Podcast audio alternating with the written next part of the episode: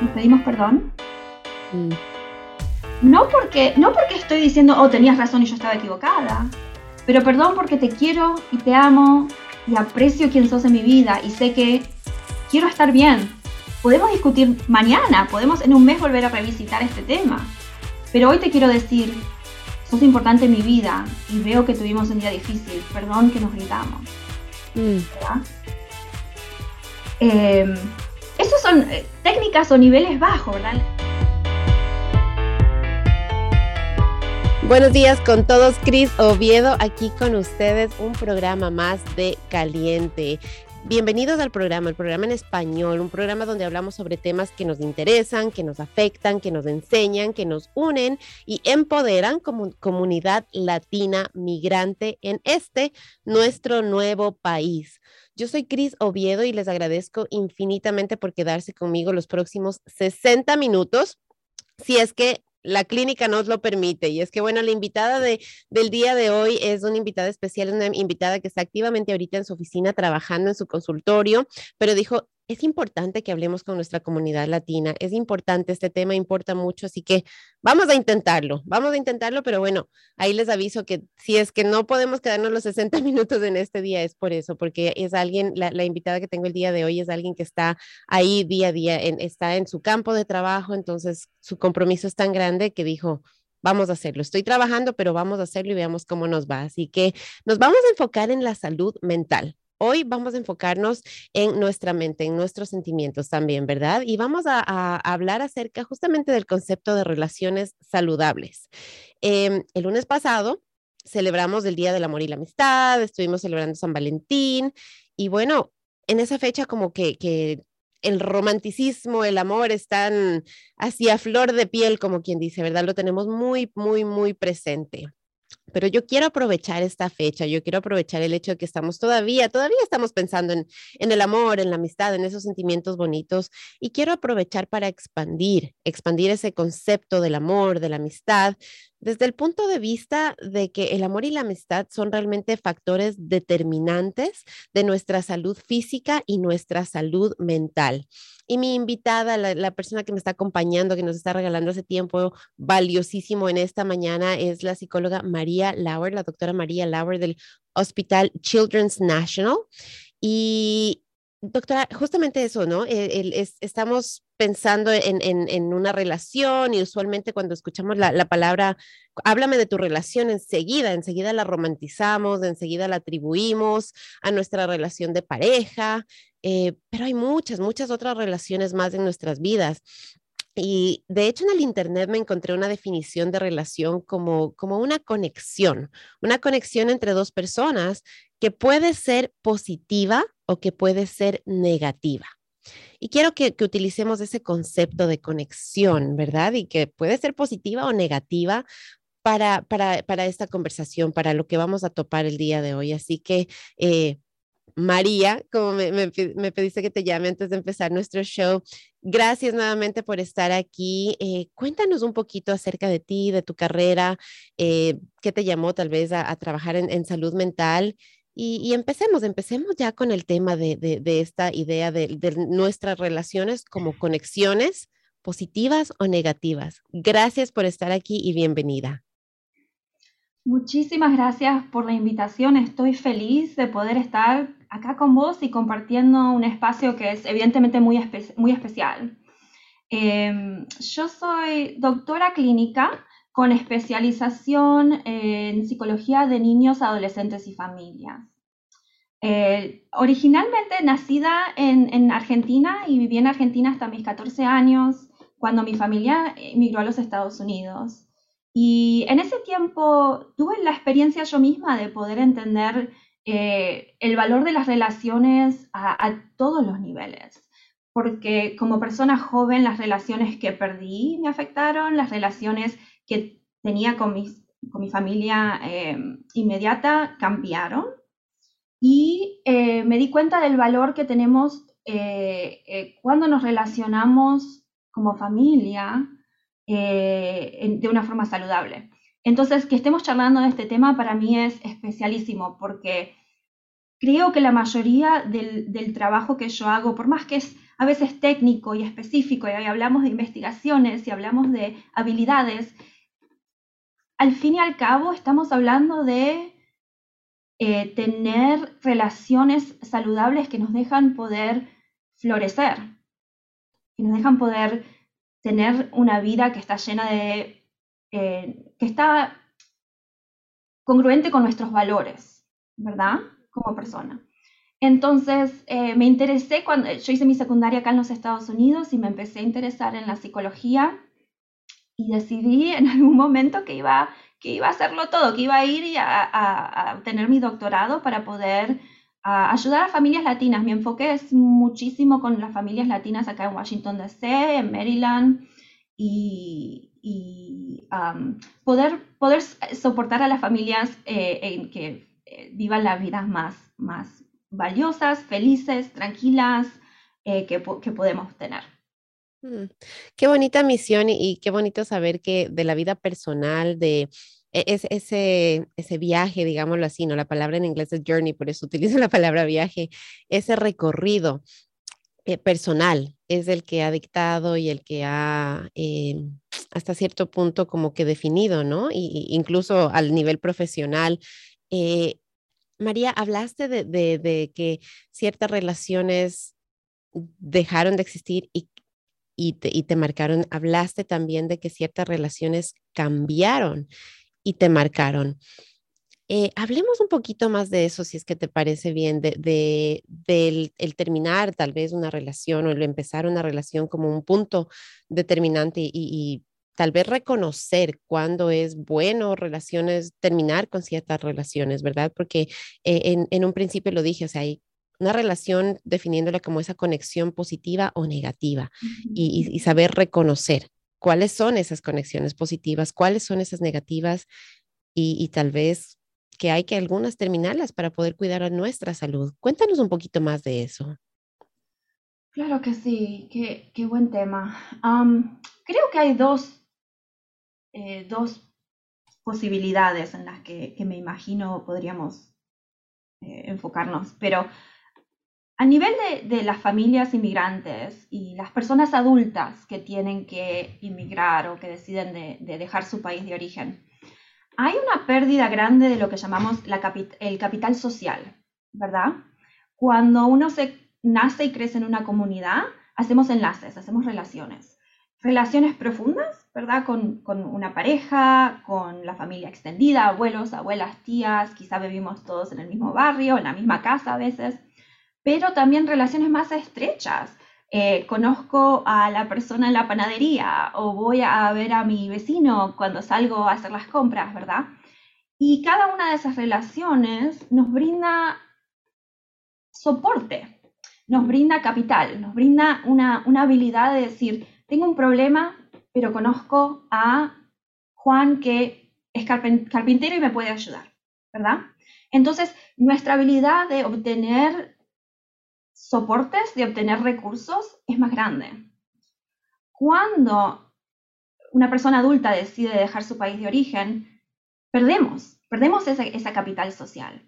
Y tenemos que empezar de vuelta en el país en el país nuevo, en, el en la casa nueva que, elegimos. Y eso es un proceso que, que, toma una vida, ¿verdad? Entonces es, drástica, el, es drástico el cambio entre eh, nuestra experiencia en, las relaciones sociales cuando uno puede tenerlas por toda su vida, que cuando uno las fractura por varias razones. Y no tiene que ser inmigración solamente, ¿verdad? Lo hacemos, a veces nos mudamos a estados, acá en Estados Unidos es mucho más común ser eh, flexible en donde uno vive. Entonces quiero que pensemos de eso, ¿verdad? Que, las relaciones son a, cierto nivel eh, una área de soporte y de recurso. Cuando pensamos de relaciones individualmente, al, nivel de eh, yo mismo como persona, ¿verdad? Tengo, tengo varias relaciones y todos nosotros tenemos varias relaciones.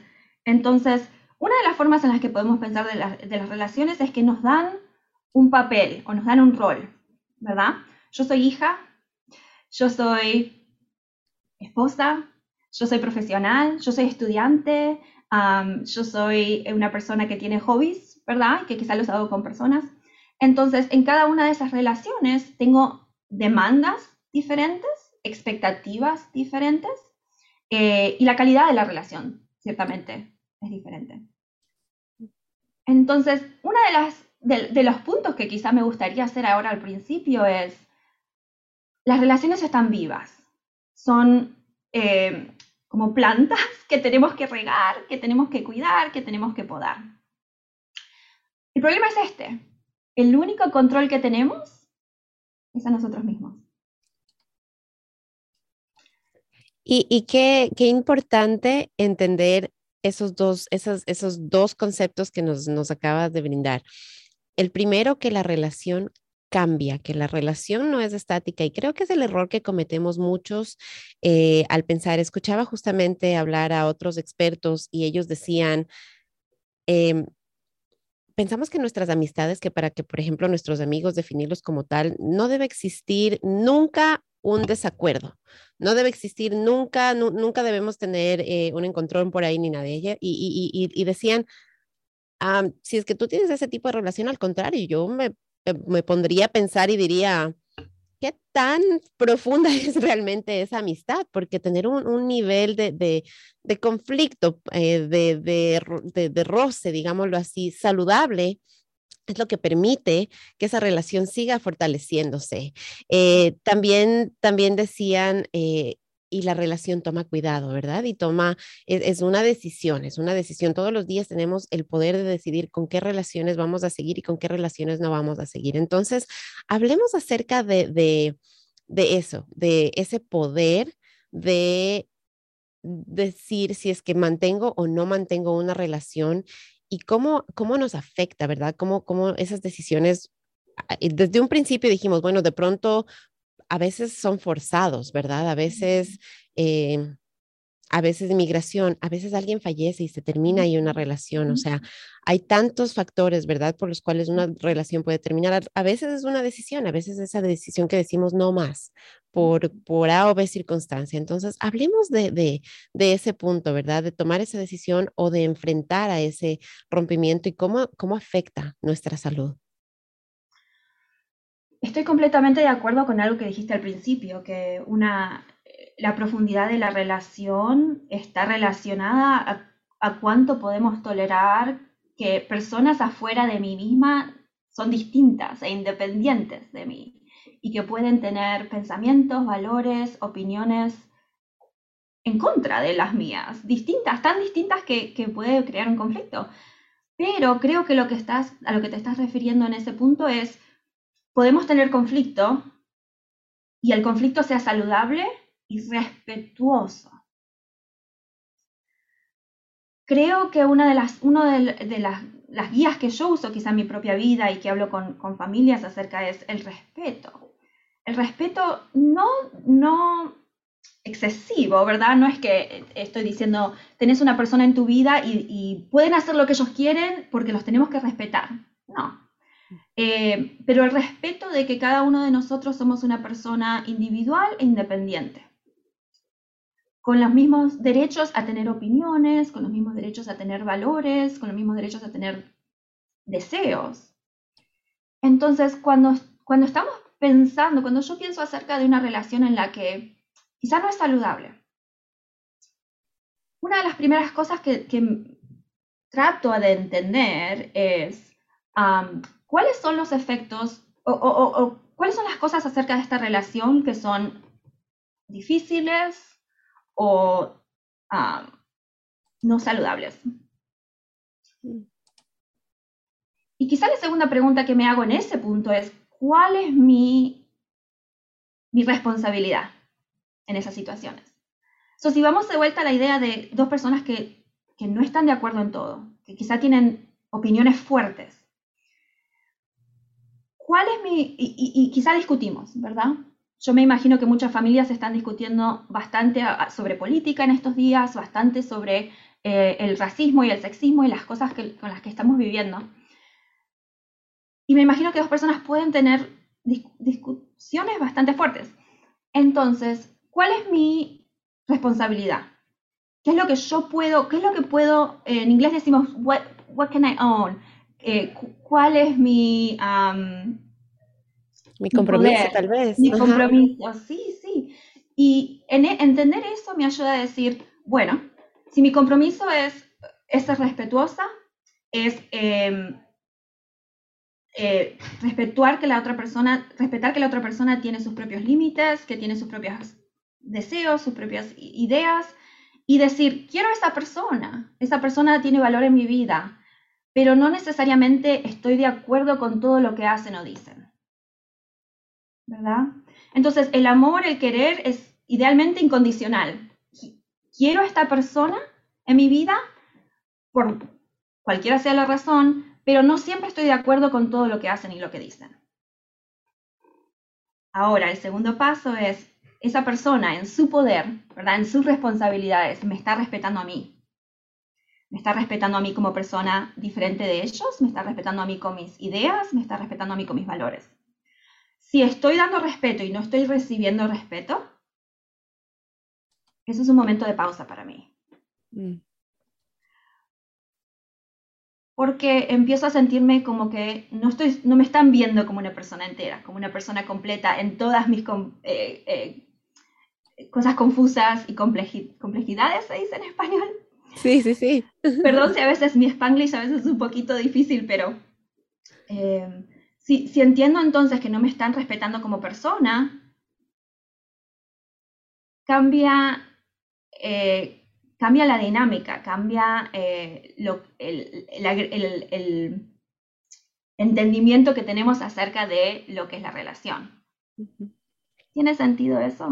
Sí, totalmente, totalmente. Es, es em, creo que límites, aquí es un buen punto para hablar acerca de los límites, ¿verdad? Porque ese concepto de del amor, me, encanta, me encanta, María, que hayas traído ese concepto del amor eh, incondicional, ¿verdad?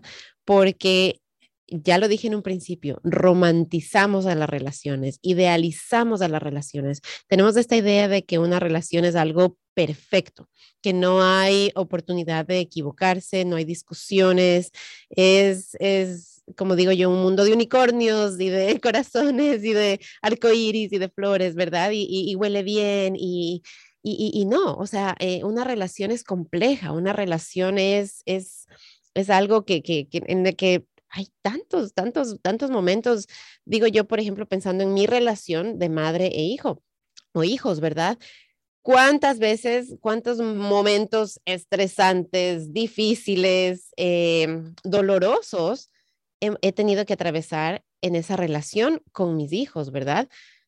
Pero no los dejo de amar, pero entiendo, ¿verdad? Entiendo como tú, como tú nos decías que tengo límites hasta donde yo puedo llegar, ¿verdad? Porque incluso en esa relación de padres, y quiero que hablemos de los padres latinos ahora, porque eh, venimos de una cultura en la que nuestra relación de padres de hijos muchas veces no fue un buen ejemplo. Muchas veces hubo hasta violencia eh, en esas relaciones y la hemos normalizado, hemos aprendido que así es como se lleva esa relación, que los padres tenemos siempre toda la razón y somos los fuertes y los niños o los hijos em, solo tienen que seguirnos, ¿verdad? Entonces, eh, y lo podemos aplicar en muchas otras relaciones, ¿verdad? Entonces, hablemos, hablemos acerca de, los límites, hablemos acerca de ese respeto y de esa idea romantizada del amor incondicional. ¿Qué significa? Y, en realidad, en realidad es ese amor incondicional en el que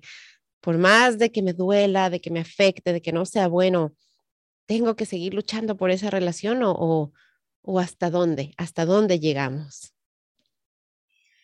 Tomemos eso que dijiste acerca del amor incondicional, especialmente creo que en relaciones románticas, eh, las ilusiones que nos hacemos acerca de cómo va a ser mi relación, cuál es una relación efectiva, cuál es una relación em, a largo plazo que nos, que nos, nos resulte en una vida compartida, ¿verdad?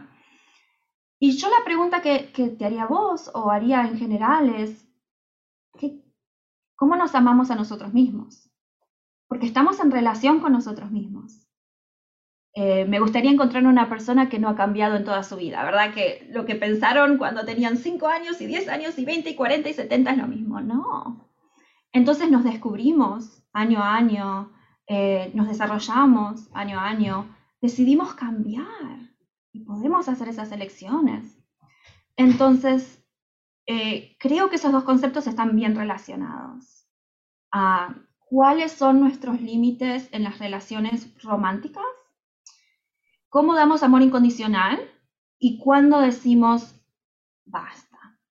Mm. Y vuelvo a la idea de respeto. Vuelvo a la idea de respeto. Yo creo que si estamos en relaciones en las que... Em, miremos a cosas básicas, por ejemplo, tenemos una discusión fuerte, no violenta, ¿verdad? Pero quizá extendida, quizá subimos la voz un poquito. ¿Cómo es esa discusión respetuosa? Bueno, cada uno tenemos oportunidad de hablar, cada uno demostramos que estamos escuchándonos. Y una forma en la que yo siempre sugiero hacer esto es, dele a la persona con la que está hablando un resumen.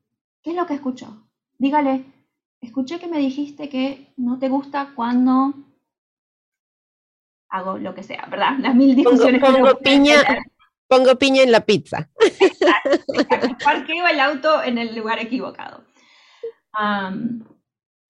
Eh, entonces, eh, el resumen, lo que en la psicología lo llamamos el reflejo, reflexiona, eh, no reflexionar, pero reflejar que ha escuchado lo que la otra persona ha dicho de una forma profunda, con atención.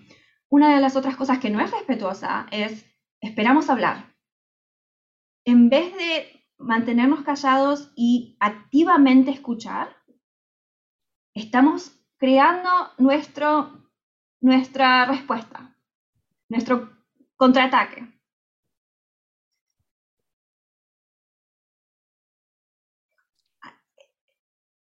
Tenemos mucho, podríamos crecer mucho más en, en esas habilidades si volvemos al respeto, volvemos a lo que nos gustaría recibir otra forma en la que yo pienso del respeto es, tenemos una mala discusión, nos enojamos, nos gritamos, nos pedimos perdón. Mm. No, porque, no porque estoy diciendo, oh, tenías razón y yo estaba equivocada, pero perdón porque te quiero y te amo y aprecio quién sos en mi vida y sé que quiero estar bien. Podemos discutir mañana, podemos en un mes volver a revisitar este tema, pero hoy te quiero decir, sos importante en mi vida y veo que tuvimos un día difícil, perdón que nos gritamos. Mm. Em, esos son eh, técnicas o niveles bajos, ¿verdad? A nivel de la conversación, pero nos dan una buena vista adentro de qué tan respetuosos somos el uno con el otro. Obviamente si hay violencia, si hay una escala a nivel de... Eh, dos personas en la pareja quizá tienen problemas de, salud mental o de salud física, ah, navegamos es un poquito distinto. Y si estamos en una situación de, por ejemplo, violencia doméstica, el, desengancharse de esas situaciones es difícil y es un proceso. Y, sabemos, la ciencia nos ha, nos ha, demostrado que es un proceso ah, difícil de, de, restringirse uno de, de la relación. Pero idealmente no, no, llega ahí, idealmente, ¿verdad? Estamos valuándonos a nosotros mismos, entendiendo cómo nos sentimos vistos, cómo nos sentimos respetuados y, estamos haciendo esas decisiones de acuerdo a nuestros valores. Y qué importante esa distinción y recordarle a nuestra comunidad, ¿verdad? Que estas conversaciones son para, como nos decía María, analizarnos primeramente, ¿verdad? Eh, mirar nuestro entorno después, porque primero tenemos que ver adentro. Una vez que hemos visto hacia adentro, que nos conocemos más, entonces podemos empezar a, mirar hacia afuera y reconocer, ¿verdad? Reconocer. Eh, algo también que, sé que en nuestra comunidad muchas veces eh, reconocemos tal vez que alguna relación no es positiva. Ahorita, ahorita está muy de moda el, el, término de la relación tóxica, de la mujer tóxica específicamente, porque el momento en que pensamos en una relación tóxica, eh, mayormente le atribuimos ese concepto a la mujer, ¿verdad? La mujer es la tóxica. Entonces, em, a, donde iba con ese punto, ya vamos a regresar a, a, la idea de la relación tóxica y de la mujer tóxica, sí, pero donde iba en ese punto es, es que queremos muchas veces nosotros meter nuestra mano ahí y solucionar, ¿verdad? Esas relaciones porque, porque nos duele, o sea, porque nos duele porque vemos que alguien tal vez, tal vez hay violencia, tal vez hay violencia física, tal vez estamos viendo moretones, estamos viendo cosas así. Entonces, María, me encantaría que de pronto em, a los que estamos viendo de afuera, que estamos reconociendo que hay personas en nuestro entorno, familiares, amigos, conocidos, que puedan estar en esa situación ¿Qué podemos hacer nosotros que estamos fuera? Y tal vez si alguien está escuchando y está en esa situación, ¿qué puede hacer esa persona este día? Qué tema importante. Para las personas externas a la relación, em, creo que una de las cosas importantes es em, respetuosamente poder decirle a la persona, te quiero, me preocupo, estoy preocupada, no, no, necesitamos que la persona nos diga todos los detalles de lo que está pasando, pero abrir la puerta, decir, estoy en tu vida, soy un recurso, me preocupo por estas razones, ¿cómo puedo ayudarte? Mm. ¿Verdad? ¿Qué es lo que puedo hacer? Yo soy cautelosa de pensar que sé más de la vida de otra persona que es esa persona. Siempre digo, vos sos el experto en tu vida o la experta en tu vida. Necesito que me digas a mí qué, es, lo que necesitas en este momento. Más allá de eso, esperar que el proceso de si la persona va a terminar la relación, que ese proceso es difícil y cíclico. Entonces, por ejemplo, si uno está en una situación en la que tiene a una persona en su vida y puede ofrecerle vivienda, quédate conmigo unas semanas, eh, puedes estar acá, no te preocupes, puede esperar esa persona que la, que la, amistad o la, persona que está en la situación de, violencia doméstica venga a su casa, se quede, intente salir y vuelva a la relación compleja. Y esperar que eso pase, más allá de estar frustrado o enojado, cuando pasa, le, le da la habilidad a la persona de saber que somos seguros, somos una base segura a la que ellos pueden volver. A veces no podemos invitar a una persona a nuestra casa, ¿verdad? Y, hay otras cosas que podemos hacer. Podemos, por ejemplo, hacer investigaciones en la Internet. ¿Dónde están las, eh, shelters o las guarderías para personas que están en, experiencia eh, de eh, violencia doméstica? No tenemos que hacer nada con esa información más que tenerla. Y cuando es necesaria, estamos listas para ayudar, ¿verdad? A veces es otras cosas. Si hay hijos involucrados, podemos ayudar a cuidar a los hijos por algunos días para que la persona tenga un poco de espacio para pensar, para hacer planes. a nivel clínico, si yo me estaría encontrando con una persona en esta situación, frecuentemente hacemos un plan de, lo llamamos un plan de escape, pero es básicamente un plan. ¿Qué es lo que necesita la persona para poder salir de esa situación? ¿Y cómo lo obtenemos? A veces es plata, a veces es abrir una cuenta bancaria independientemente para empezar a poner un poquito de plata, de dinero y tenerlo eh, cuando es necesario. A veces es establecer conexiones con familiares lejanos que pueden ayudar para crear un poco de espacio. A veces es solo tener el tiempo para que la persona pueda explorar su propia mente y sus propios sentimientos. Sabemos que el ciclo de, violencia doméstica es uno en el que la persona, el agresor, eh, hace algo violento en contra de la, víctima y después de que ha pasado eso se apenan, piden disculpas, prometen muchas cosas, que va a estar todo bien, que nunca lo van a hacer más, que es la última vez que la tocaron, le pegaron, la tomaron, ¿verdad? Y eso, ese ciclo es muy ah, psicológicamente, no quiero usar la, la, palabra adictivo porque no lo es, es eh, la, víctima quiere a la persona con la que están en relación. Entonces quieren creer que estas son verdades. Desafortunadamente lo que vemos si la, violencia cíclica es que es cíclica, va a pasar de vuelta. Pero hay, hay un círculo y, sería feliz de compartir esta información eh, visual si es posible, pero hay un ciclo muy claro en el que tratamos de salir pero volvemos a entrar, tratamos de salir pero volvemos a entrar.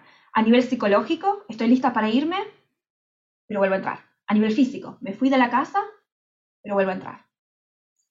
Y en el plan de escape siempre tenemos que hablar de la seguridad. Está la persona, hay seguridad si me voy de la casa. Y si no lo hay, ¿qué es lo que necesito para que, que yo, que mis hijos, quien sea, esté seguro? Mm. Me, me, me, gustó mucho el, el, el punto de sencillamente estar ahí, ¿verdad? Eh, muchas veces, como dije en un principio, queremos ser los que solucionamos. Nos, ponemos la capa de, héroe y decimos, yo voy a, sacarte de ahí, yo te voy a solucionar, yo te voy a ayudar. Y lo entiendo, lo comparto porque sí, claro, yo también si llegara a ver a alguien que yo quiero, o sea, qué frustrante, ¿verdad? El, no poder hacerlo, pero creo que lo más...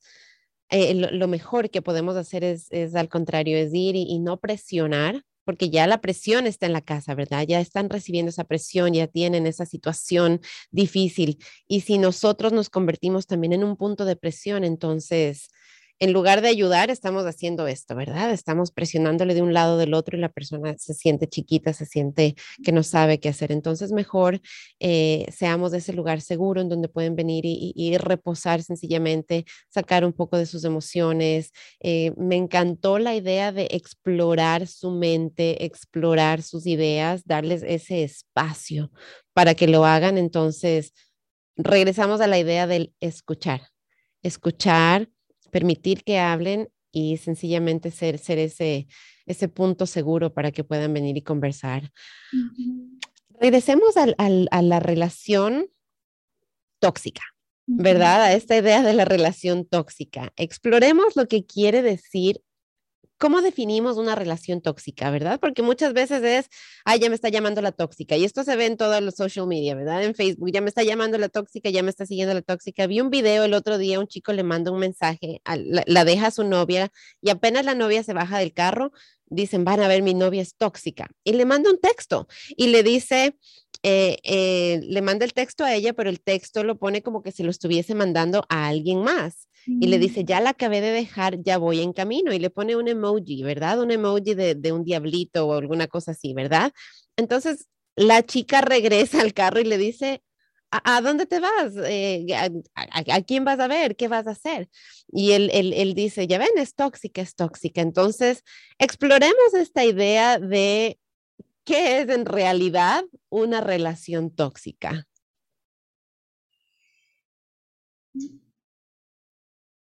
Siento mi corazón que está latiendo fuerte porque la realidad es que eh, la persona que hizo ese truco, digamos, porque fue como un truco, sabía que su pareja podría estar, lastimada, perturbada. ¿Cómo pensamos que amamos a alguien eh, por, una, por una risa o un chiste? Elegimos herirlos o elegimos ponerlos en esa situación. A ese nivel a mí ya me preocupa, ¿verdad? Que no hay un respeto mutuo. Yo no quiero que mi pareja sufra. Si lo puedo evitar, si puedo hacerle la vida más fácil, lo voy a querer hacer. Entonces, la, la intención sería muy importante de explorar nuestra intención cuando estamos haciendo cosas y hablar eh, em, abiertamente de la intención de la otra persona, ¿verdad? Yo creo que hay estos juegos en, la relación romántica, ¿verdad? ¿Cómo, puedo ¿Cómo puedo que mi pareja me demuestre cuánto me quieran? Eh, ¿Cómo les doy ideas em, no, hipotéticas, ¿cómo se dice? Hipotético. Um, hipotéticas, hipotéticas, gracias. Em, le doy situaciones hipotéticas para ver qué harían. Eso a mí me, me, da a pensar que entonces no hay una relación abierta, no hay una conversación abierta y hay sospecha, sospecha de que pueda haber un engaño, que pueda haber un truco. Relaciones saludables generalmente tienen bastante transparencia, habilidad de hablar abiertamente, habilidad de ser vulnerable. Entonces, cuando yo pienso de relaciones tóxicas, lo que estoy pensando es, um, hay un término en inglés también, gaslighting, no sé si lo hemos, lo hemos traducido a español, No, realmente. No lo conozco en español, pero básicamente es esta idea, que una persona habla acerca de sus experiencias en la relación. Me dijiste esto o esto pasó, y la otra persona le dice, eso no pasó. Yo no dije eso. No, yo no quise decir eso. Estás loca. ¿Cuándo nos sentamos nosotros mismos con un sentimiento de que sí, que, estamos perdiendo la habilidad de entender nuestra realidad, que nuestra pareja siempre nos está diciendo que no entendemos o que, entendimos mal o que estamos sospechosos, eh, cuando sabemos que cosas han pasado? Eso me preocupa, porque la persona nos está, creando un sistema en el que ellos son los dueños de la realidad y nosotros no podemos confiar en nuestros propios sentidos.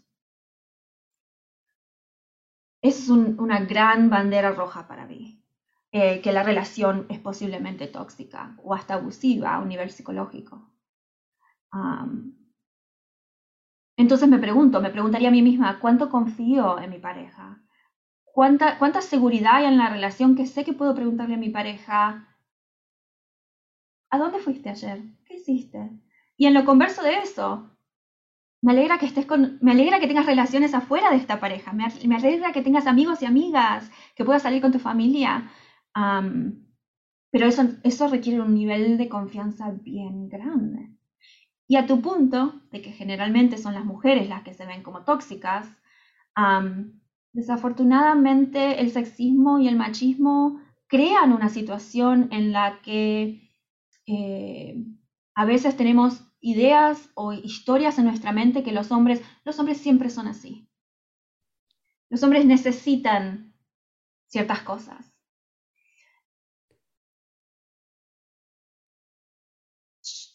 Yo sería muy, muy cautelosa cuando estoy yo misma internalizando esos mensajes. Mm. ¿Verdad? que la cultura nos diga ciertas cosas, que, el sexismo y el machismo nos digan ciertas cosas, sí, pero dudemos de todo, ¿verdad? Preguntémonos a nosotros mismos, ¿esto es válido para mí? ¿Esto es verdad? ¿Tengo, tengo información que me dice, sí, he visto esto o no, esto no me parece que es verdad? Em, y es un camino difícil y de vuelta volvemos a esta idea de conocernos a nosotros mismos, de conocernos cuándo nos cambian las emociones de seguridad de felicidad, de comodidad, a, estar cautelosa, a estar con cuidado, a estar hipervigilante. Esos sentimientos tendrían que ser banderas rojas para todos nosotros. Algo no está funcionando. Mm. Algo no está funcionando. Al nivel más grande y, cultural, quizá, que digamos que las mujeres siempre son tóxicas, crea este, este estado de, ¿me puedo confiar a mí misma? ¿Puedo confiar lo que yo estoy pensando? Si todas las mujeres son tóxicas y todas las mujeres son locas. Esas generalizaciones que hay de, género, de cultura, eh, son difíciles de navegar y, difíciles de, combatir.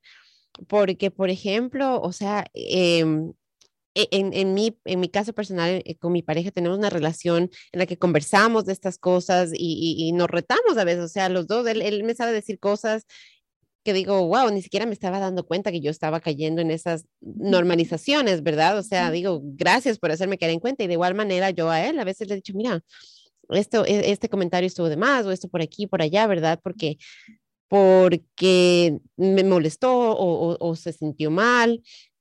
Y, y, el poder tener esas conversaciones y el poder aceptar, ¿verdad? Que aunque todo el mundo lo hace, ¿verdad? Aunque es, lo, pero es que es lo normal, es que mira que, que, ellos también lo dicen, que mira que ellas también lo hacen, o sea, únicamente porque todo el mundo, ¿verdad? Lo está haciendo y nos está diciendo, sí, esta es la manera y está normalizado y es aceptable, no quiere decir que lo tenemos que hacer para nosotros y para nuestra relación. De pronto, por seguir al mundo, podemos perder eso tan especial y tan bonito que tenemos en nuestro hogar, en nuestra casa, que estamos forjando eh, con nuestras parejas, con nuestras familias, con nuestros hijos. Entonces, me encanta ese mensaje, me encanta esa idea de, de cuestionar, cuestionar y decir, bueno, solamente porque me dicen que es correcto hacer algo tan sencillo como chistes sexistas, ¿verdad?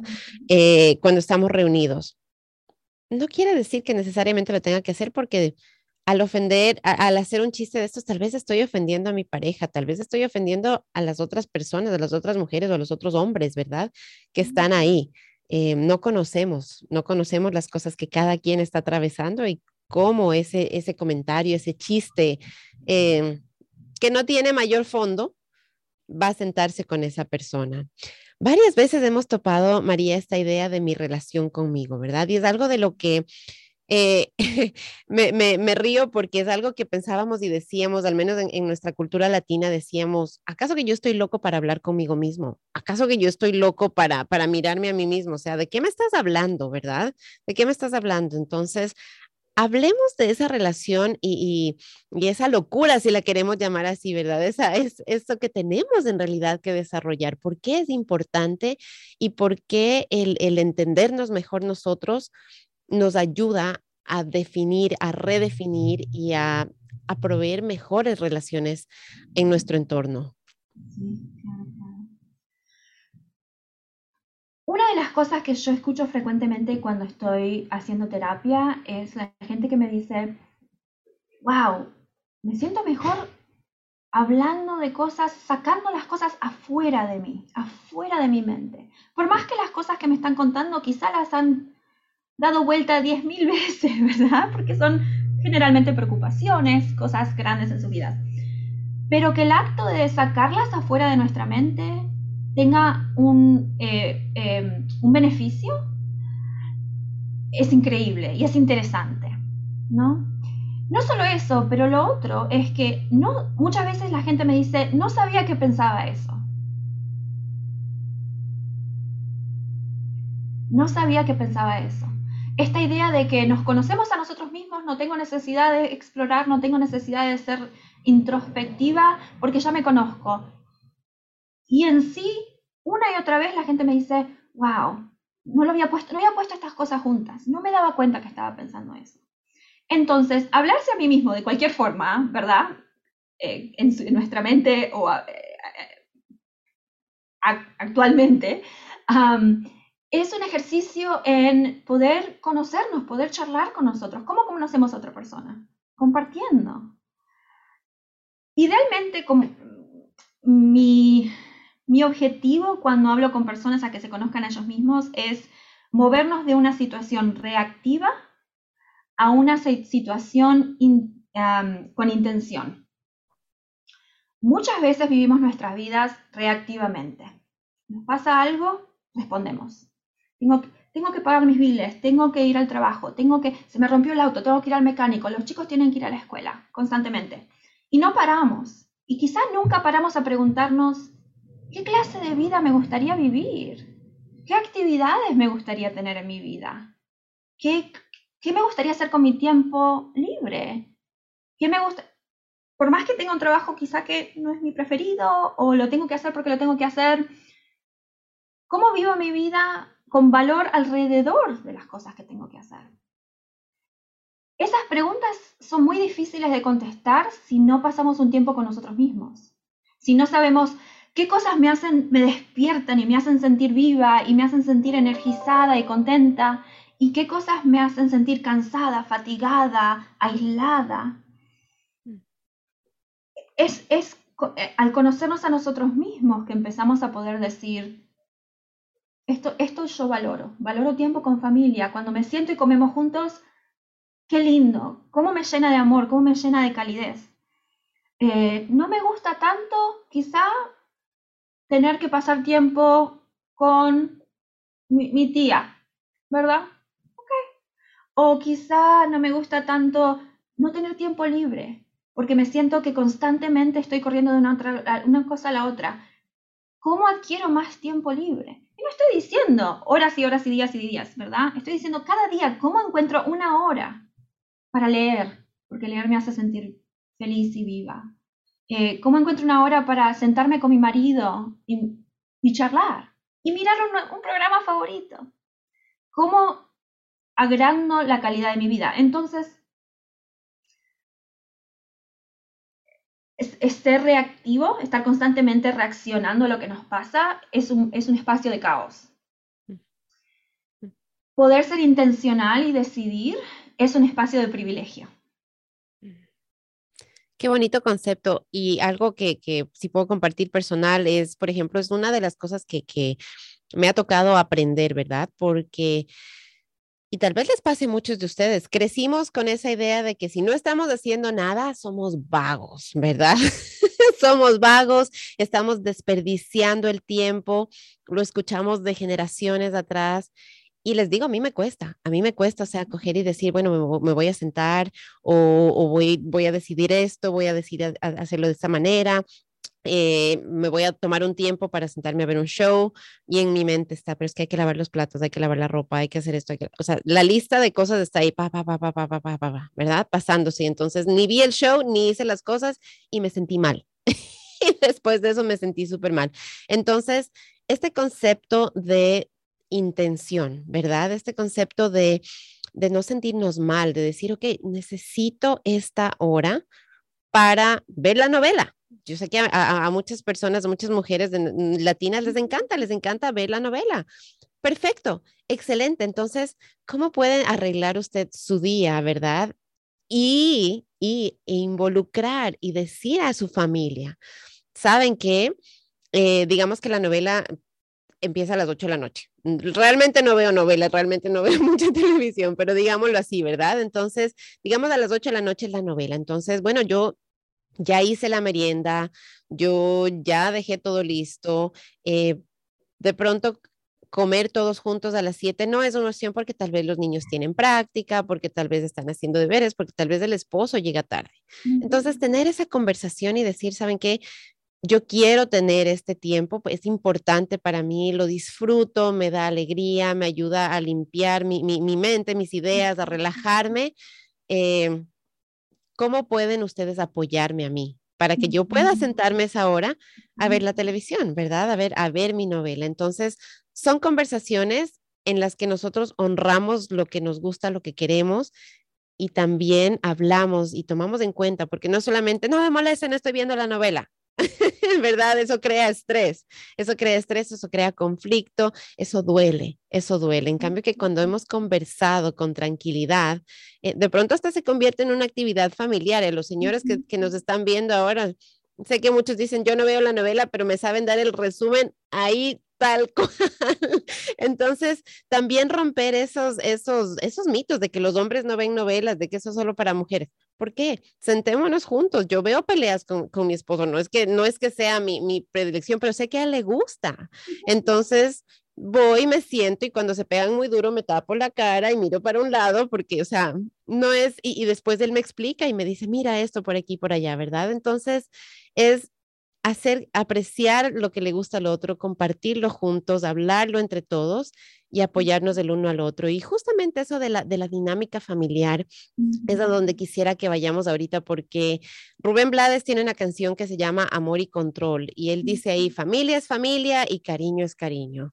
En el Ecuador de donde yo soy dicen eh, que, que, que eh, sea lo que sea, la familia es primero y la familia, o sea, tenemos esta idea eh, de que tenemos que mantener nuestra familia a toda costa, ¿verdad? Y, yo amo mi familia, absolutamente la amo y, y, sí, o sea, comparto esta idea porque es una idea que, que, que, tengo en mi mente y en mi corazón y la siento como real, ¿verdad?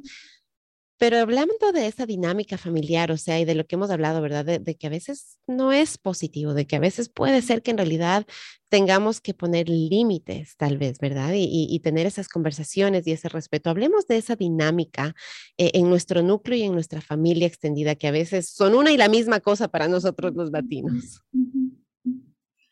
Me encanta, gracias por compartir conmigo, porque eh, quiero apuntar algunas cositas de lo que dijiste. Cuando estás hablando de, como mamá, eh, proteger ese tiempo para mirar la novela o lo que sea, estás demostrando que sos primero una persona con roles, mamá, mujer, esposa, ama de casa, conductora de radio.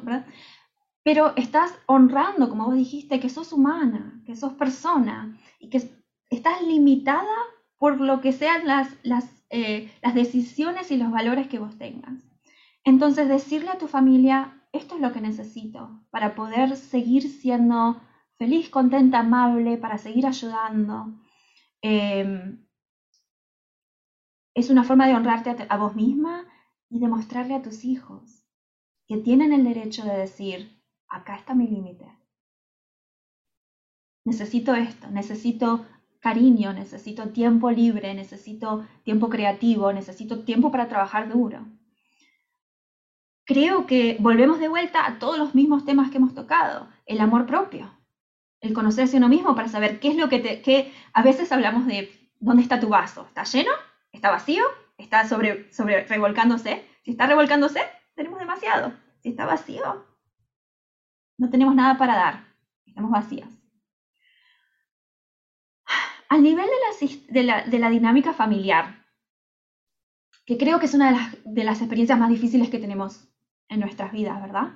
Cómo lidiamos en un sistema, eh, honrando al sistema y las necesidades del sistema, y cómo nos honramos a nosotros mismos como personas individuales y separadas del sistema. Una de las cosas que siempre yo charlo con familias es acerca de, como decíamos antes, ¿qué clase de familia te gustaría tener? Tengamos tiempo de charlar. ¿Han charlado eso en familia?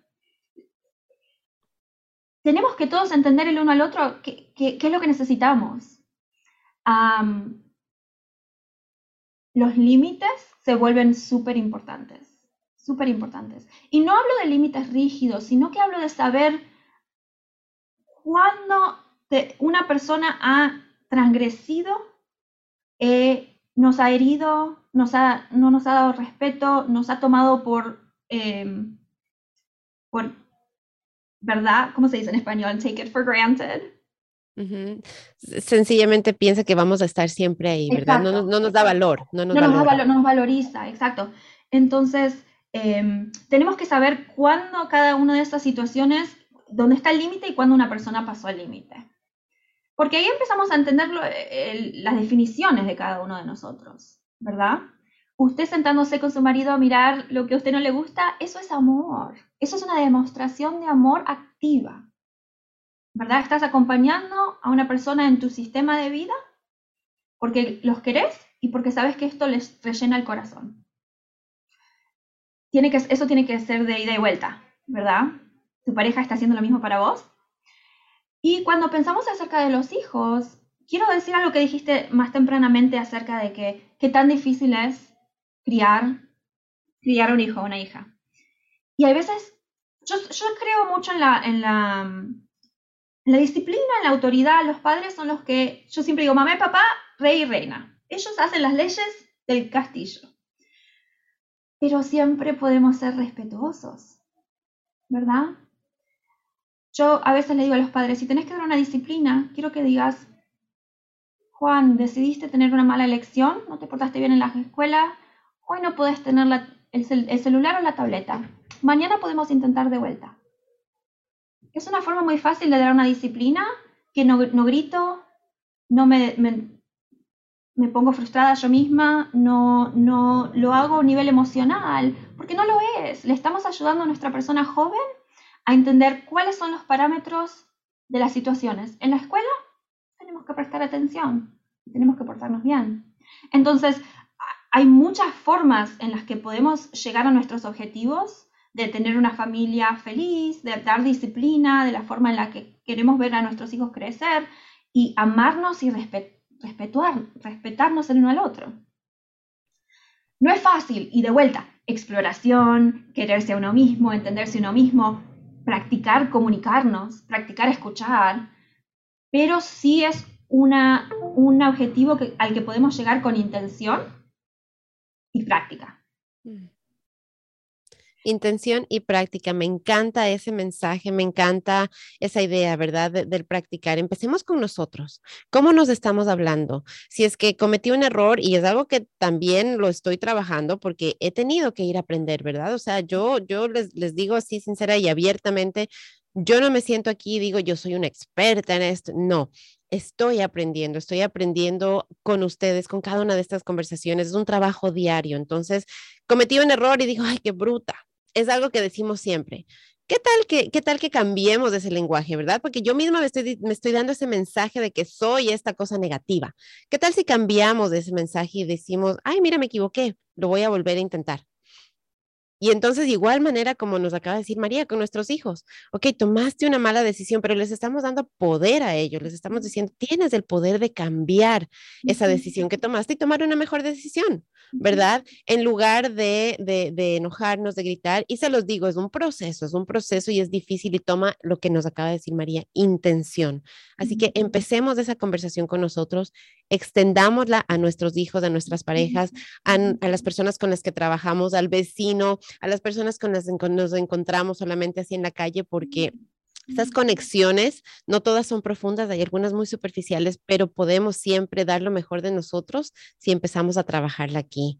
María, ¿dónde podemos conseguir recursos? ¿Dónde podemos seguir esta conversación en nuestro idioma? Porque eso es bien importante para nuestra comunidad latina, poder hablar de esto abiertamente y en español. Claro que sí, claro que sí. Em, hay una persona muy importante en el ámbito de las relaciones románticas. Él escribe en inglés, pero han traducido sus libros. Se llama John Gottman, G-O-T-T-M-A-N. Em, él es uno de los investigadores más importantes en el ámbito de las relaciones románticas y pone muchos de sus libros son em, bien ah, activos. Nos da recomendaciones de cosas que podemos intentar e implementar inmediatamente y practicar.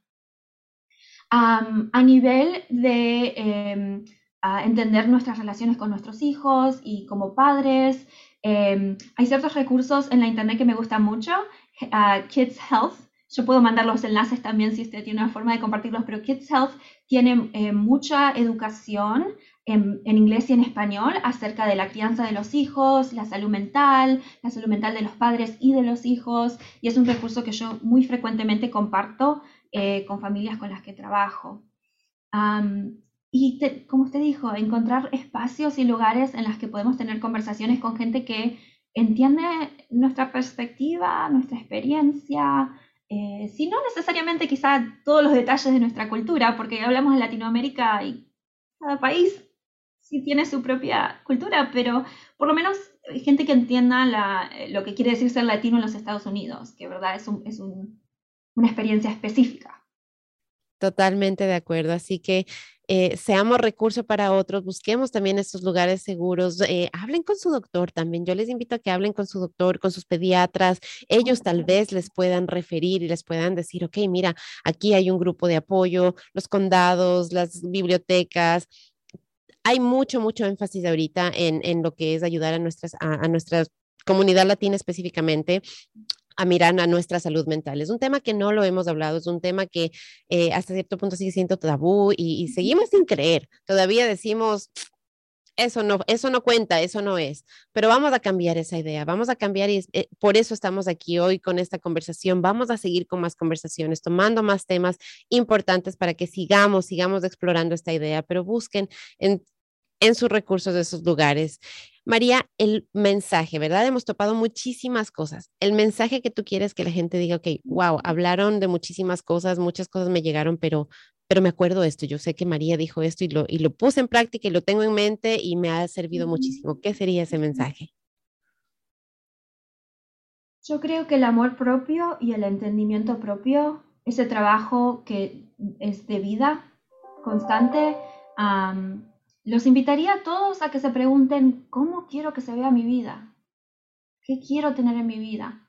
Eh, porque es un privilegio que, al que podemos todos acceder con un poquito de trabajo, con un poquito de intención y, con la esperanza de que no solo nosotros podemos cambiar, pero que nuestra vida puede mejorar en las formas en las que queremos. Así que esa intención y ese, ese deber, nos acaban de dar un deber, ¿verdad? Nos acaban de dar un reto de ir, mirarnos a nosotros y empezar a hacer ese trabajo. Es una invitación fantástica que, como nos acaba de decir la doctora Lauer, puede, puede cambiar nuestra vida en grandes maneras. Así que muchísimas gracias por compartir este tiempo, por esta conversación, por ese mensaje, por darnos poder para tomar las riendas de nuestra vida y reconstruirla o hacerla mejor si es que tenemos algo bueno ya, ¿verdad? Y gracias a ustedes, gracias por quedarse conmigo, por escuchar, por compartir esto con su familia, con sus amigos y por tener conversaciones en casa sobre salud mental, por darse este tiempo para conversar con ustedes mismos y hacerse esas preguntas. Sobre todo, gracias por eso, por tomar acción. Que tengan un fantástico miércoles y hasta la próxima. Yo soy Cris Oviedo. Connect with us. We are Dragon Digital Radio.